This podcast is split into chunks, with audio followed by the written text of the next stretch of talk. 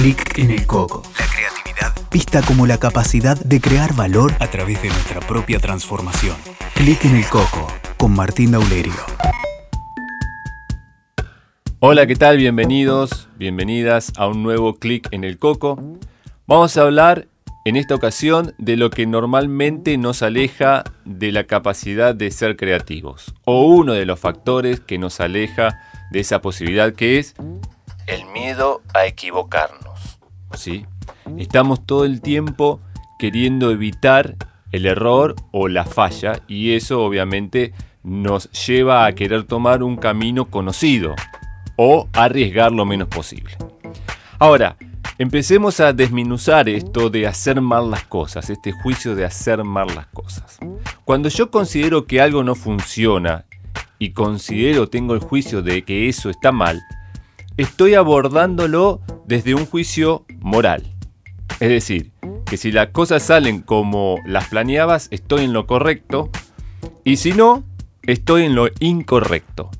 Y a nadie le gusta la idea de considerarse a sí mismo como alguien incorrecto. Entonces vamos a estar todo el tiempo evitando esa posibilidad.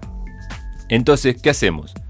Vamos por la fácil, que es hacer o emprender acciones desde lo que sabemos que sabemos. El punto o la clave es que la creatividad tiene que ver con desarrollar o desandar el camino de lo que no sabemos, ¿sí? Para llegar a eso que no sabemos que no sabemos. Es importante constituirnos a nosotros mismos como seres incompletos en, esa, en ese dominio de conocimiento. Hay un montón de cosas que sabemos, un montón de cosas que sabemos que no sabemos y un terreno espectacularmente grande de lo que no sabemos que no sabemos. Y ahí está la posibilidad del aprendizaje, del crecimiento y el de ser creativos.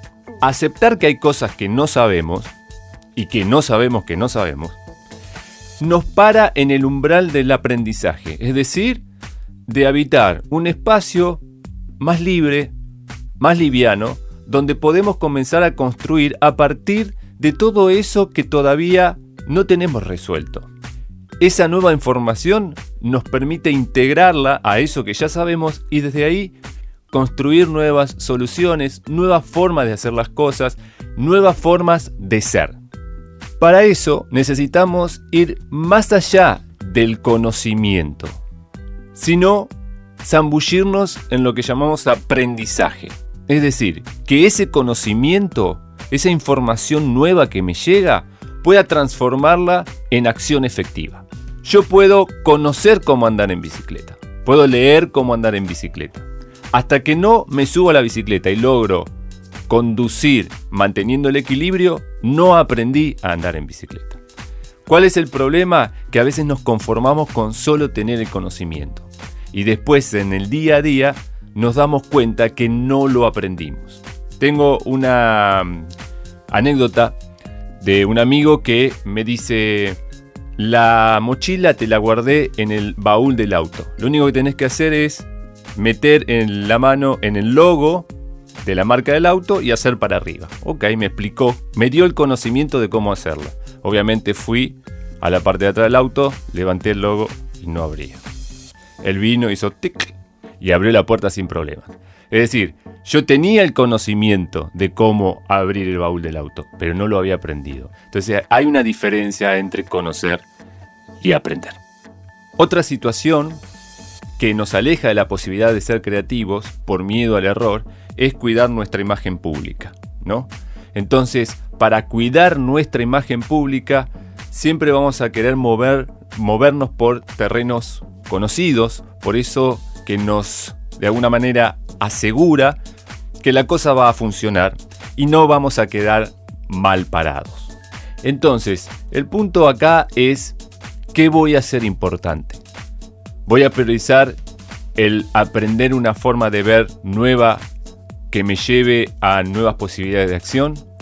Voy a priorizar mi ser creativo e innovar en la vida, encontrar nuevas soluciones para los problemas que aparecen día a día y más en este mundo que es tan cambiante? ¿O voy a priorizar mi tener razón? ¿Voy a priorizar mi marco de referencia? ¿Voy a priorizar lo que ya sé que sé, más allá de que eso me limite en mi expansión y crecimiento. Y todo esto tiene forma de pregunta porque consideramos que la pregunta tiene ese poder. Es como una llave que nos invita a explorar, a reflexionar, a ir más allá de la primera respuesta automática e indagar en la oscuridad, en eso que está debajo del agua, para encontrar nuevas respuestas que nos hablen de esos hábitos, de esos patrones, de esas creencias, emociones que nos llevan siempre a buscar las mismas posibilidades de acción. Por eso te dejo unas últimas preguntas. ¿Qué hay más allá de tus primeras respuestas? ¿Qué temores hacen que no indagues en esas posibles soluciones? ¿Qué considerás que no tenés como capacidad para poder innovar? Muchas gracias por la escucha. Te invito a seguirme en Instagram como Martín Daulerio. Saludos. Escuchaste Clic en el Coco con Martín Daulerio. WeToker. Sumamos las partes.